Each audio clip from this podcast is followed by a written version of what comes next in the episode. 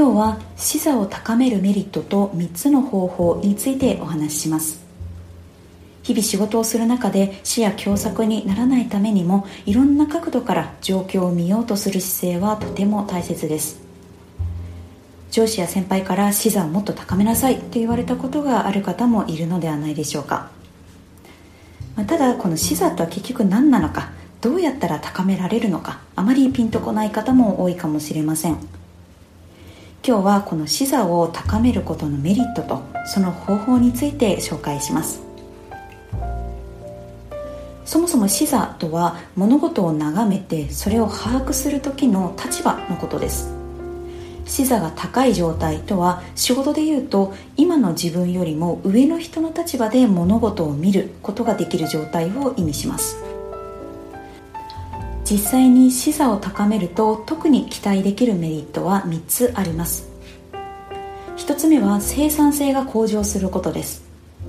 視座を高めると俯瞰的に考えることができるようになるのでどの仕事を優先してどの仕事を後回しにするか、まあ、こういったふうに優先順位を判断しやすくなります。視座が低いと目の前の仕事しか見えていないのでまんべんなくがむしゃらに頑張ろうとしてしまうことが多いです。視座を今よりも高めることで目の前の仕事の前工程や後工程に何があるのかこういったことを想像して全体感を持ちながら仕事を進められるようになります。仕事の全体像が捉えられるようになると取り組もうとしている仕事の緊急度や影響度を冷静に見極めることができます。2つ目のメリットはパフォーマンスが最大化されることです。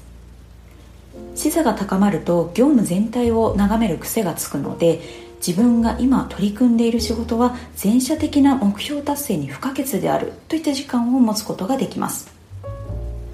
こうした感覚が持てるようになると当然モチベーションは上がります。さらに目標を達成するために他にできることはないかという発想になったり逆に思い切ってこの仕事を捨てるのもありなんじゃないかと冷静に現状を振り返ったりすることもできます。その結果目標達成のために自分はこれを頑張っているんだというふうに自分が働く意義をしっかり感じながら日々の業務に取り組めるようになります。3つ目のメリットは周りからの信頼を得ることができることです。業務全体を見渡して自分の業務範囲外のことにも配慮することで周りからの信頼を得られるというのも視座を高めるメリットの一つです。視座を高めると現状だけを見た場当たり的な判断ではなくて過去の経緯を踏まえて仮説を立てながら行動したり未来の視点を持ちながら状況を把握したりすることができるようになります。では実際に視座を高めるにはどうすればよいのか。今日は具体的に3つの方法をご紹介します。1つ目はロールモデルになる人と会話をすることです。この人くらいまで視座を高めたいなと思う人が周囲にいたら定期的にその人にワンオンワンを依頼するのがおすすめです。可能であれば普段あまり近くで一緒に仕事をしていない人の方が良いかと思います。距離が近すぎると普段の仕事のやりやすさとか人間関係を配慮してなかなか本音で話しにくいからです。自分の今の悩みですとかモヤモヤしていることを相談すると自分では全く持っていなかった視点からアドバイスをくれることがあります。その経験を積み重ねることで次第にあの人だったらこの問題どう捉えるだろうかといった発想ができるようになって視座が高まっていくことにつながります。2つ目の方法はさまざまな本を読んだり動画を見たりすることです。残念ながら周囲に視座が高いと思える人がいないという場合は本や動画を参考にすると良いかと思います。高い視座から情報発信をして世間に影響を与えている人は世の中にたくさんいます。もちろん物事を見る角度は人によって様々ですので自分の心にしっくりくる人もいればあまり共感できないなという人もいるかと思います。本や動画を通していろんなタイプの人の考え方に触れることで自分にとって理想的なロールモデルが見つかるかもしれません。3つ目の方法は社外のコミュニティに参加することです。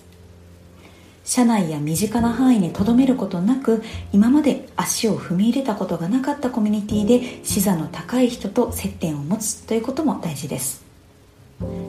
例えばオンラインサロンですとか NPO 法人への参画もありますし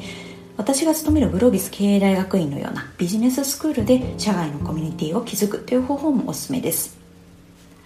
社外にネットワークができればそこから徐々に新しいつながりも生まれます。自分に紐づくネットワークが広がればその分視座の高い人に巡り合える可能性も高まるのでより効率的に視座を高めることにもつながるかと思います。今日は視座を高めるメリットとその方法についてご紹介しました。もちろん視座は一朝一夕で高めることができるものではありません。ただ実際にその視座に立って経験をする前にできることは意外とたくさんあります。今日ご紹介したことをヒントにぜひ昨日の自分より高いところから物事を眺めることを意識してみてください。では今日はここまでとします。